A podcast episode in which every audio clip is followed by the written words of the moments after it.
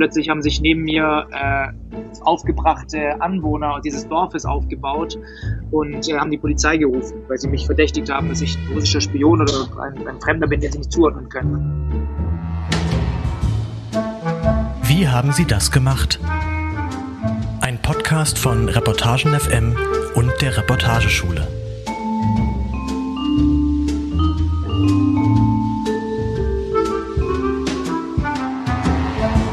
Herzlich willkommen, liebe Hörerinnen und Hörer, zur zweiten Staffel von Wie haben Sie das gemacht? In diesem gemeinsamen Podcast mit Reportagen FM wagen wir, die Schülerinnen und Schüler der Reportageschule Reutlingen, einen Blick in den Maschinenraum des deutschen Journalismus. Dafür laden wir uns die besten Reporterinnen und Reporter Deutschlands ein und besprechen mit ihnen jeweils einen ihrer Texte. Wie kam die Idee? Welche Probleme oder Überraschungen gab es bei der Recherche? Welche Szenen, Hintergrundinfos oder Fun Facts mussten vielleicht aus Platzgründen noch raus? Mein Name ist Martin Hocker, ich bin Schüler des aktuellen Jahrgangs, dem inzwischen 17. Und mein Gast heute ist Ibrahim Naber. Ibrahim, du bist freier Reporter, arbeitest aber hauptsächlich für das Investigativ- und Reportageressort von Belt und Belt am Sonntag. Bevor wir über deine Reportage reden, die du mit zwei Kollegen gemeinsam gemacht hast, muss ich erst ein wenig abschweifen, denn gerade bist du in der Ukraine, um von dort über ein Land zu berichten, das von seinen Nachbarn von Russland überfallen wurde.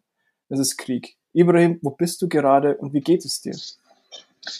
Ja, ich sitze gerade in der Innenstadt von Lviv im Westen der Ukraine in einem Café. Ähm, deswegen werdet ihr auch, wenn ihr hier zuhört, immer mal wieder ein paar ähm, Kaffeemaschinengeräusche im Hintergrund hören.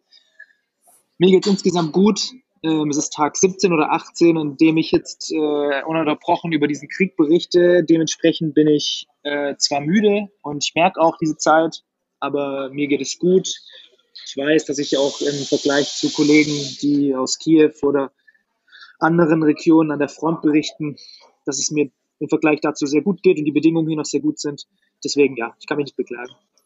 Vor ein paar Tagen sind ja russische Bomben bei Lviv eingeschlagen. Fühlst du dich noch sicher? Ich fühle mich hier eigentlich noch sicher, ja. Ähm, ich es war schon eine Veränderung. Also es war vorgestern Nacht, so gegen 5.50 Uhr, äh, als ich eben zum allerersten Mal wirklich eine Explosion äh, wahrgenommen habe und auch aus dem Schlaf aufgeschreckt bin. Ähm, es gab zuvor auch in der Nacht schon mal einmal Luft, also Luftalarm. Wenn die, da gehen dann immer die Sirenen hier in der Stadt ganz laut an. Und ähm, alle sollen eigentlich so schnell wie möglich Schutz suchen in den, in den Kellern oder in den Bunkern. Das nehmen aber die Leute hier, weil hier noch keine Bomben in der Stadt eingeschlagen sind, zum Teil recht locker. Also nicht alle gehen in irgendwelche Keller, manche laufen ganz normal über die Straße weiter. Aber ja, vorgestern war es eben so, dass man wirklich zum allerersten Mal dann drei Explosionen gehört hat, eine ganz laute, zwei ein bisschen leisere. Und das hat schon auch das Sicherheitsgefühl hier verändert. Es sind jetzt schon drei Journalisten, heute ist Mittwoch, der 16. März, äh, schon drei Journalisten gestorben äh, in der Ukraine. Äh, was muss passieren, dass du sagst, es wird mir hier zu gefährlich, ich muss da raus? Das glaube ich, ähm, kann ich nicht so einfach beantworten. Also ich werde mich heute Abend in den Nachtzug nach Odessa setzen und werde dann, fahre jetzt im Grunde Richtung Osten, also wo es, wo man denken würde, dass es wahrscheinlich eher gefährlicher ist als hier im Westen der Ukraine, ganz nah an der Grenze ähm, zu Polen. Deswegen, ähm, ich äh, weiß jetzt schon, dass Odessa auch, glaube ich, ein, zumindest ein ganz bisschen heikler ist, als es hier der Westen der Ukraine aktuell ist. Ähm, aber auch dort ist die Frontlinie noch 120 Kilometer entfernt. Auch dort sind bislang noch keine Bomben eingeschlagen, auch wenn die, ja, die russische Armee wohl großes Interesse daran hat, auch ähm, Odessa anzugreifen. Ähm, aber solange die Lage so ist, wie sie ist, fühle ich mich auch sicher und gut, dahin zu reisen. Wir haben das abgesprochen. Ich bin da im engen Kontakt mit auch unserem Sicherheitsteam von, unser, äh, von unserem Verlag und das ähm, ist alles gut abgesprochen. Ich habe äh, Schutzausrüstung dabei, ich habe einen Helm dabei, äh, eine schutzsichere Weste und genau, fühle mich gut und sicher, ähm, so sicher, wie man sich eben aktuell in so einer Situation fühlen kann. Ähm, jetzt will ich mal auf deine Reportage schwenken, die du mit dem Kollegen Mark Neller geschrieben hast. Ähm, sie heißt Schamanski zieht in den Krieg er fährt praktisch jetzt in eine ähnliche Richtung, wie du fährst. Schamanski ist ein Mechaniker, Volodymyr Schamanski. Ihr habt ihn begleitet von der polnisch-ukrainischen Grenze, wo er seine Familie abholen wollte, bis in die Niederlande, wo er wohnt. Ja, und ihr habt ihn begleitet bis kurz vor seiner Abfahrt in den Krieg. Ähm, Ibrahim, was ist Volodymyr für ein Mensch? Wo habt ihr ihn getroffen und wieso habt ihr euch äh, genau dafür entschieden, ihn zu porträtieren und seine seine Geschichte aufzuschreiben. Ganz kurz, äh, es gibt noch einen dritten Autor, das ist der David Kurzdörfer, mit dem ich ähm, hier auch äh, die Tage, die 17, 18 Tage jetzt unterwegs war.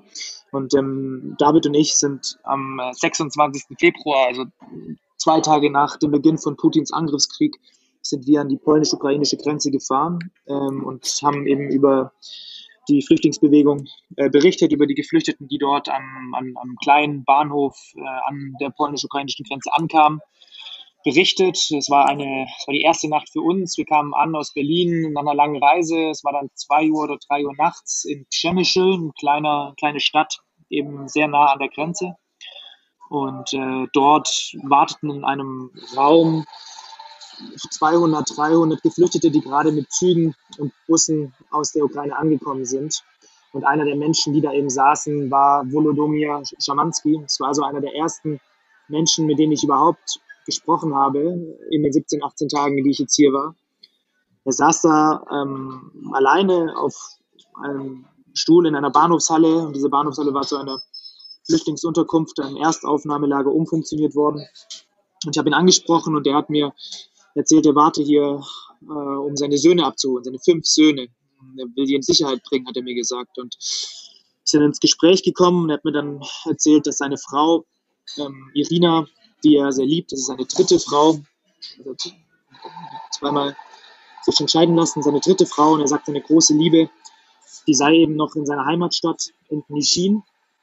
Ähm, und ähm, er sei, sitze jetzt hier an der polnisch-ukrainischen Grenze, warte eigentlich nur darauf, bis seine Söhne ankommen, die sein Bruder vorbeibringt.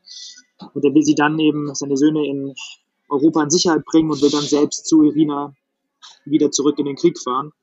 Und ähm, ich fand äh, alleine das, was er mir dort erzählt hat, so spannend, dass ich gesagt habe und dass auch David gesagt hat, wir wollen diesen Mann begleiten, wir wollen seinen Weg begleiten, wir wollen schauen, wie er es schafft, seine Söhne, seine Familie in Sicherheit zu bringen und wie er dann wirklich aufbricht mhm. in die Ukraine. Ja, es ist ähm, super spannend, vor allem, ähm, weil ihr ihn bis zu dem Moment, wo er wirklich seine letzte Reise dann in die Ukraine ähm, aufbricht oder zu seiner letzten Reise aufbricht, dann begleitet. Dieser Volodymyr, ähm, was ist das für ein Mensch? Ist es ein Mensch, der unglaublich patriotisch ist? Ist es ein Mensch, äh, der tatsächlich, äh, was hat der für Gründe gehabt, jetzt für dieses Land, in, oder was sind die inhärenten Gründe, die er hatte, für sein Land in den Krieg zu ziehen? Ich glaube, da gibt es mehrere Gründe. Ähm, ich glaube, ein Grund ist auf jeden Fall ein Schuldgefühl, das er hat. Er sagte mehrfach zu uns, meine Frau, die Teil der ukrainischen Armee ist, also die schon Teil der ukrainischen Armee war, bevor dieser Angriffskrieg von Russland angefangen hat, die kämpft gerade in die Schienen um unser Land und ich sitze hier in Sicherheit in Europa an der polnisch-ukrainischen Grenze und was mache ich? Ich mache hier nichts, ich kann nichts machen. Ich warte zwar auf meine Kinder und auf meine Familie, die ich in Sicherheit bringen soll, aber ich kann mein Land nicht verteidigen. Und er hatte, glaube ich, ein sehr, sehr großes Schuldgefühl und gleichzeitig hat er auch seine Frau vermisst und ähm, er hat immer wieder von Irina gesprochen und hat davon gesprochen, dass er Schulter an Schulter, so hat er es wörtlich gesagt, gerne mit ihr kämpfen möchte, wenn Russland, die russischen Truppen wirklich auch in ihre Stadt kommen. Ich glaube, das hat eine ganz große Rolle gespielt. Ähm, er ist, ich würde, weiß nicht, ich, mir fällt schwer zu sagen, ob er so total patriotisch, nationalistisch ist. Ähm, so würde ich ihn gar nicht beschreiben. Ich glaube, in diesem Krieg, der aktuell herrscht, das schweißt die Menschen hier insgesamt zusammen. Und natürlich vereint das irgendwie auch ein Land. Und man sieht an jeder Ecke überall natürlich die Fahnen, man sieht die Nationalhymne, die überall gesungen wird. Ein Beispiel, wir waren hier in Lviv an unserem zweiten Tag ähm, bei einer Tarnnetzproduktion. Da haben Schüler, Studenten und, und alte Frauen Tarnnetze für das Militär in einer umfunktionierten Kunsthalle hergestellt. Und das hat damit begonnen, dass um 11 Uhr erstmal alle sich aufgestellt haben und zusammen die Nationalhymne gesungen haben. Das ist natürlich irgendwie, wenn man äh, aus Deutschland kommt, erstmal befremdlich, aber man versteht das, wenn man vor Ort ist und wenn man mit diesen Menschen spricht und wenn man sieht, was hier los ist und wenn man sieht, wie bedroht alles ist. Und ähm, da würde ich auch äh, Volodymyr Schamanski einordnen. Ähm, das ist ein sehr, sehr gläubiger Mensch, ähm, der, der, sehr, sehr viel Kraft und sehr, sehr viel auch Orientierung aus, aus dem Glauben schöpft, ähm, wie seine gesamte Familie. Ähm, ist ein Familienmensch, eine sehr große Familie. Ähm, genau, und ich glaube aber, der, das, das, das, das Leitmotiv, warum er gesagt hat, ich will zurück, ist zum einen seine Frau und zum anderen dieses Schuld, Schuldgefühl. Genau, diese Geschichte hat sich beim Durchlesen wirklich auch wie eine Liebesgeschichte oder eine Liebeserklärung an seine Frau äh, gelesen. Äh, einer der stärksten Teile von, von dieser Reportage, den habe ich mir kurz rausgeschrieben, beginnt mit, an einem Sonntag in der Kirche ging er vor Gott in die Knie und bat ihn um, im Gebet um eine Frau, mit der er sein Leben verbringen könne. Wenig, ta wenige Tage später, sagte er, wollte er eine alte Freundin anrufen. Er wählte ihre Nummer, die er gespeichert hatte, aber am anderen Ende der Leitung meldet sich eine Fremde. Sie fingen an zu albern, dann zu reden. Eine Stunde später beschlossen sie, sich einmal zu treffen. Ähm, was mir da unglaublich daran gefallen hat, ist, ähm, wie er, also wie praktisch beides zusammenkommt, seine, seine Gläubigkeit und sein, ähm, seine Liebe zu seiner Frau. War das auch, ähm, um jetzt mal wieder auf, die, auf diesen Patriotismus zurückzukommen, ähm, und auch äh, äh, wirklich echt wichtig, weil be betont es immer, immer wieder ähm, seinen Glauben und eben seine Liebe zu seiner Frau, dass es nicht einfach zu so einer Art Kriegsheroismus ausarbeit, äh, ausartet, sondern dass da wirklich, also wollte die den Hintergründe zeigen, dass da viel mehr drin dahinter steckt, hinter so einer Entscheidung, als nur ja, Heroismus. Da, da steckt viel mehr dahinter. Und ähm, eine, eine Sache, über die wir jetzt noch gar nicht besprochen haben, ist, er hat es ja tatsächlich dann geschafft. Also er saß ja an dieser polnisch-ukrainischen Grenze, ähm, wo wir ihn kennengelernt haben. Und es war ja erst der Beginn einer Odyssee quer durch Europa. Denn seine Familie, die eigentlich dort ankommen sollte, was er dachte, die kam nicht dort an, sondern die kam erst Tage später in Ungarn an, an der Grenze. Und äh, wir waren auch dort vor Ort. Also wir waren äh, drei, vier Tage später äh, dann in Ungarn mit ihm an der Grenze und haben dort wirklich dann auch die Ankunft der Familie erlebt. Ähm, auch seine Schwester war dabei, ähm, dann drei seiner fünf Söhne waren dabei. Ähm, das heißt, er konnte diesen Teil seiner Familie in Sicherheit bringen. Und ähm, ein Grund, warum er jetzt auch zurückreist, ist neben seiner Frau eben auch der Grund, dass zwei seiner Söhne, das, sind die Söhne seiner Frau, aber er sagt, das sind meine Söhne, das sind auch meine Söhne, dass die eben noch in Nijin sitzen, bei der Großmutter, also bei ähm, der Mutter seiner, seiner Frau. Und ähm, das ist natürlich auch ein Grund, dass er sagt, ich kann die nicht im Stich lassen. Ich kann Irina, also meine Frau nicht im Stich lassen und ich kann sie nicht im Stich lassen, die beiden Kinder. Ähm, das ist auch ein ganz großer Antrieb bei ihm gewesen. Was mich auch tatsächlich äh, ziemlich beeindruckt hat, äh, weil ich das nicht wusste oder das, das zumindest nicht, nicht so hundertprozentig wusste, ist, ähm, dass er nicht richtig weiß, wo er überhaupt kämpfen kann zu dem Zeitpunkt. Er hat beschlossen, er wird kämpfen, ähm, und ich dachte eigentlich immer, jeder zwischen 16 und 60 wird eingezogen, aber das ist anscheinend gar nicht so. Äh, 18, genau, 18 und, und 60 wird eingezogen. Und es ist anscheinend nicht so, weil er macht sich wirklich Gedanken, erstmal, ob er seine Frau wiederfindet und zweitens aber halt, wo er dann, ob er überhaupt mit ihr Schulter an Schulter kämpfen genau, kann. Das stimmt. Ähm, und das ist übrigens auch die Realität, die wir hier über Tage, über Wochen jetzt erlebt haben. Es gibt eine unglaublich große Bereitschaft übrigens bei Frauen und bei Männern, zu sagen, wir kämpfen. Ähm, und es gibt neben der ukrainischen Armee, also neben der offiziellen Armee, noch eine sogenannte territoriale Verteidigung. Das ist regional organisiert und das sind quasi hm, lokal organisierte Gruppen, die ihre Region beschützen sollen, verteidigen sollen. Auch die werden an der Waffe ausgebildet, die trainieren in Wäldern, kriegen militärisches Training, trainieren zum, am Anfang alle mit Holzwaffen und rennen dann da ja, mit Holzwaffen durch den Wald und, und werden unter Anleitung von erfahrenen Trainern eben ja, für den Krieg vorbereitet. Und später trainieren sie dann auch mit echten Waffen. Und es gibt aber so eine sehr hohe, hohe Bereitschaft, wirklich zu sagen, ja, wir wollen kämpfen, aber mobilisiert, also wirklich eingezogen dann für den Krieg und auch für die Front werden wirklich nur aktuell die Leute, die wirklich für geeignet angesehen werden. Ähm, also wir haben mit sehr, sehr vielen noch 18-, 19-Jährigen geredet, die gesagt haben, wir würden so gerne, aber wir dürfen nicht, wir werden nicht einbezogen, werden nicht einberufen, weil wir aktuell eben noch als zu unerfahren gelten. Und bei ähm, Volodymyr, bei Ach. Wladimir, er hat sich ja uns nur als Wladimir vorgestellt, aber sein, sein richtiger Name ist Volodymyr, das ist die ukrainische Form dafür.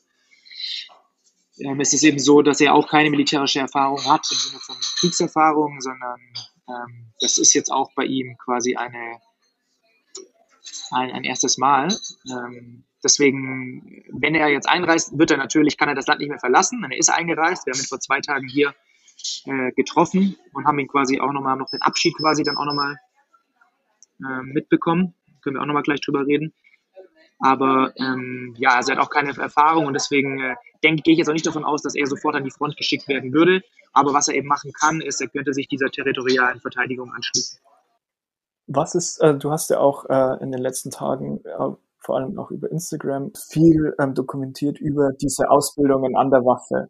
Ähm, was ist das für eine Stimmung dort in diesen Ausbildungscamps? Und du hast auch natürlich deine Kamera dahin gehalten und das sieht man auch, wie Leute halt einfach mit ihren Holz oder mit echten Waffen dann geradeaus gehen über den Boden und dann fällt halt einer hin und verzieht die Waffe und trifft fast einen anderen. Das ist also, dann denkt man sich manchmal wirklich so, die, die armen Leute werden die da jetzt, oder verheizen sie sich selber.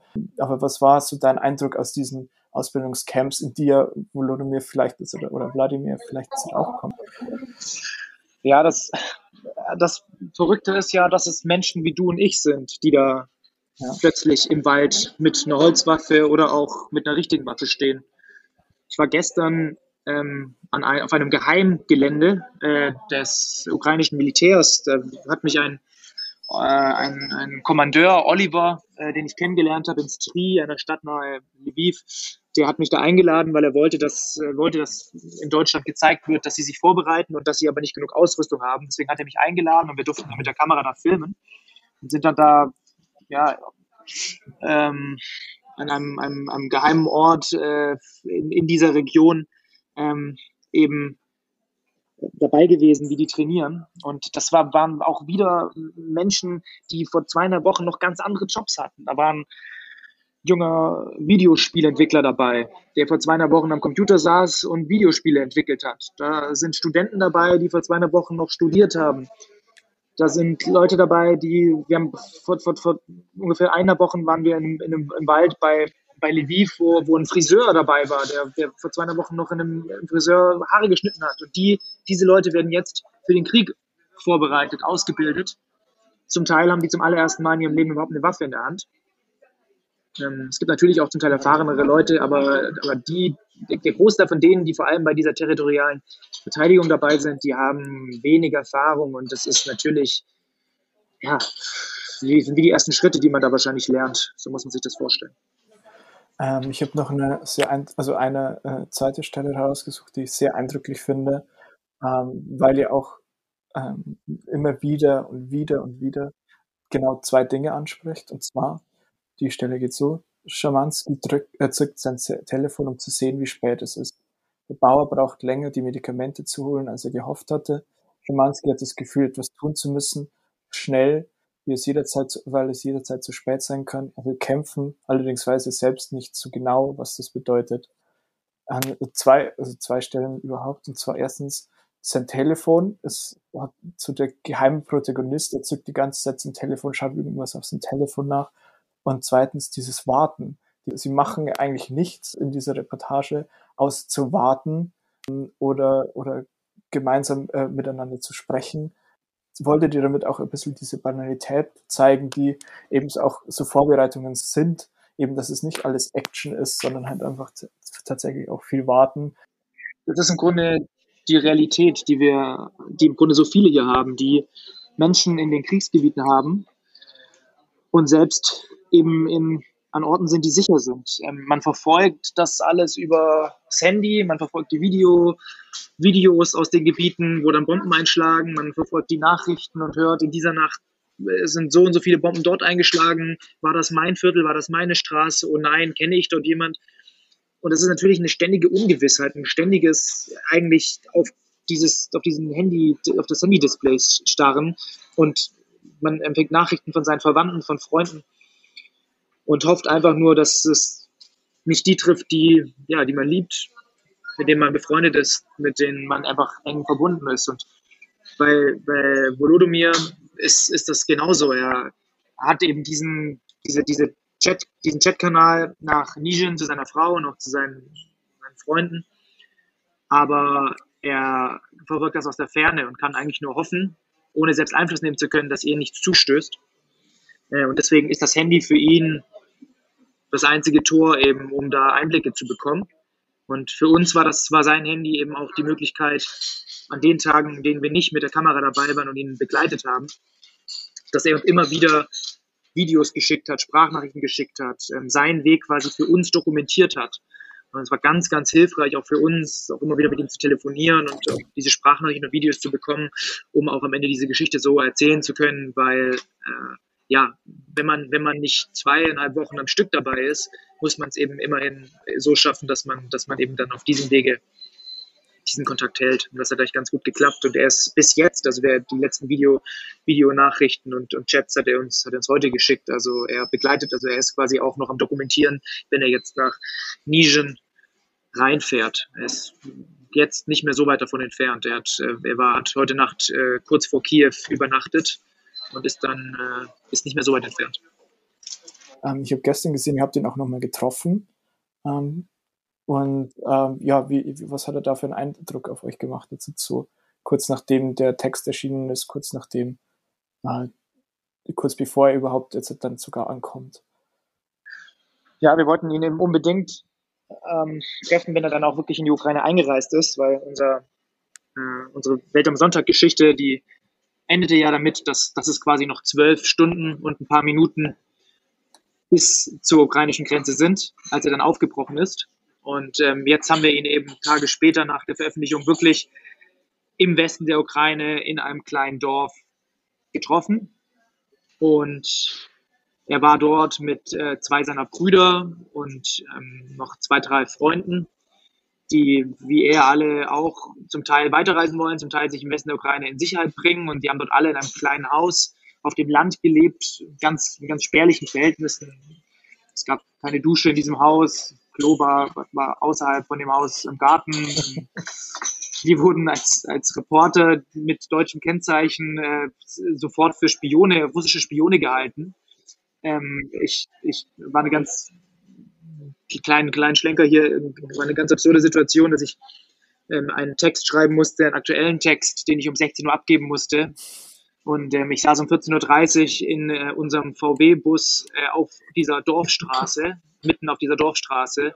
Und äh, plötzlich haben sich neben mir äh, aufgebrachte Anwohner dieses Dorfes aufgebaut und äh, haben die Polizei gerufen, weil sie mich verdächtigt haben, dass ich ein russischer Spion oder ein, ein Fremder bin, den sie nicht zuordnen können. Und dann kam auch die, tatsächlich die Polizei und ich musste denen irgendwie erklären, dass ich äh, hier gerade jetzt einen wichtigen Text schreiben muss und jetzt gerade echt keine Zeit habe. Und äh, ja, also ähm, das waren so die Bedingungen, unter denen wir ihn kennengelernt, äh, nochmal kennengelernt, nochmal getroffen haben. Und sonst, ja, das war natürlich total angespannt, weil mhm. er hat, ähm, er, ist, er ist jetzt mit zwei, ähm, mit zwei, seinen, äh, zwei seiner Brüder ist er jetzt weitergefahren nach Nijin. Sie haben zwei Transporter vollgeladen mit Hilfsmitteln, die sie Freunden und Verwandten mitbringen. Äh, die Lebensmittel und Sachen haben sie hier alle bekommen. Ähm, Volodomir selbst hat sich noch ein Nachtsichtgerät gekauft. Er hat äh, sich noch mal eine Uniform gekauft, hat sich spezielle Schuhe gekauft, eine Brille gekauft, also alles, was er auch dann beim Kampf äh, gebrauchen kann.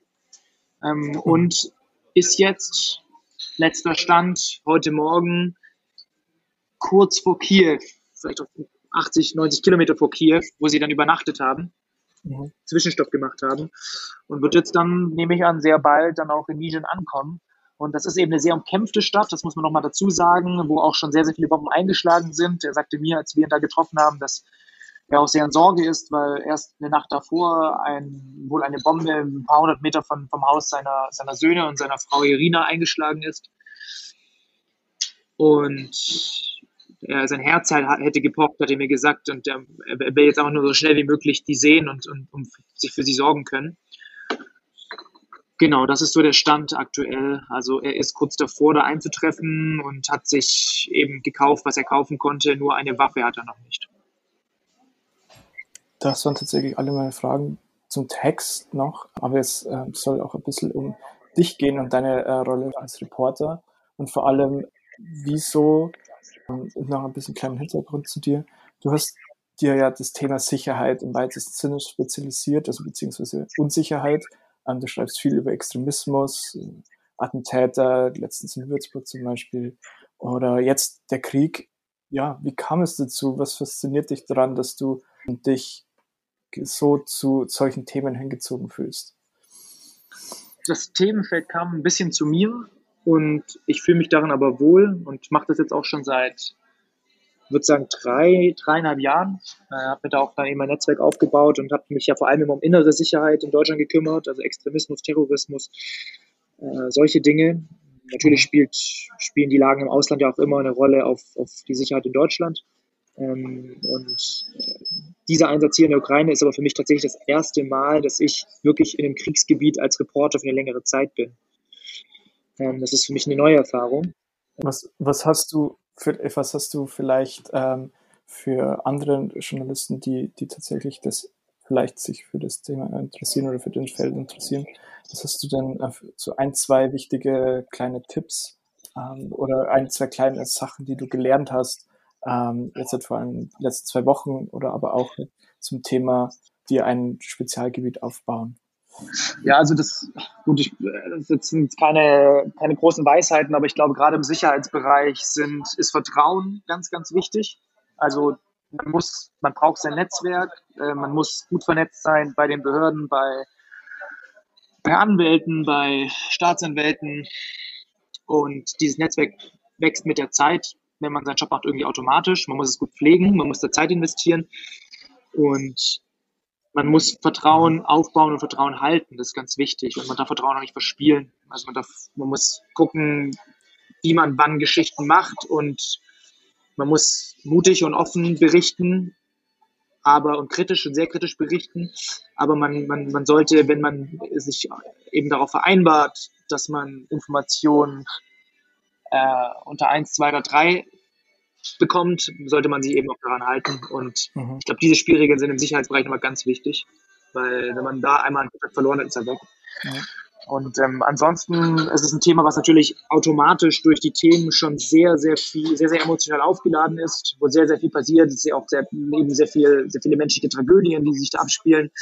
Und ich glaube, es liegt, dieses Themenfeld liegt mir, weil ich glaube, ich kann, ich kann ganz gut sachlich über diese Themen und nüchtern darüber berichten. Ähm, es, ich, ich kann damit, glaube ich, auch ganz gut umgehen. Also persönlich meine ich. Wie schaffst du denn das ähm, bei, diesen, bei deinen ganzen Themen, äh, erstmal sachlich und nüchtern zu bleiben und vor allem das dann nicht auch zu nah an dich heranzulassen? Oder schaffst du das auch tatsächlich nicht immer? Ich schaffe es nicht immer.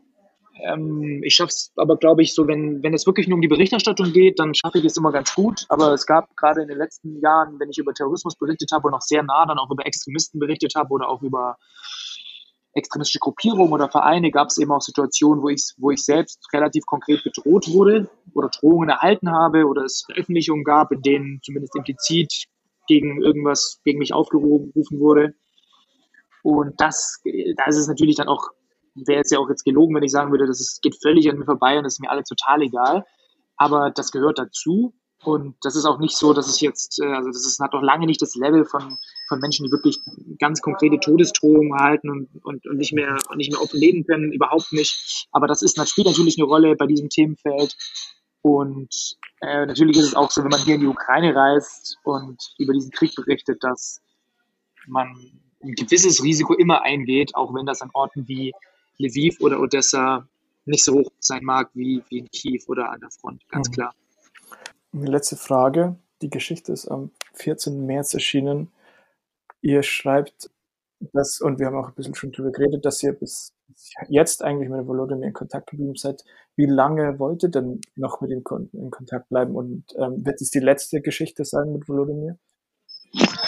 Nee, auf keinen Fall, weil äh, David und ich ähm, über diese Geschichte und über diese Flucht der Familie und diese Rückreise oder Einreise in den Krieg von Volodymyr auf jeden Fall einen Dokumentarfilm äh, veröffentlichen wollen. Ähm, wir haben alles mit der Kamera begleitet, sehr eng.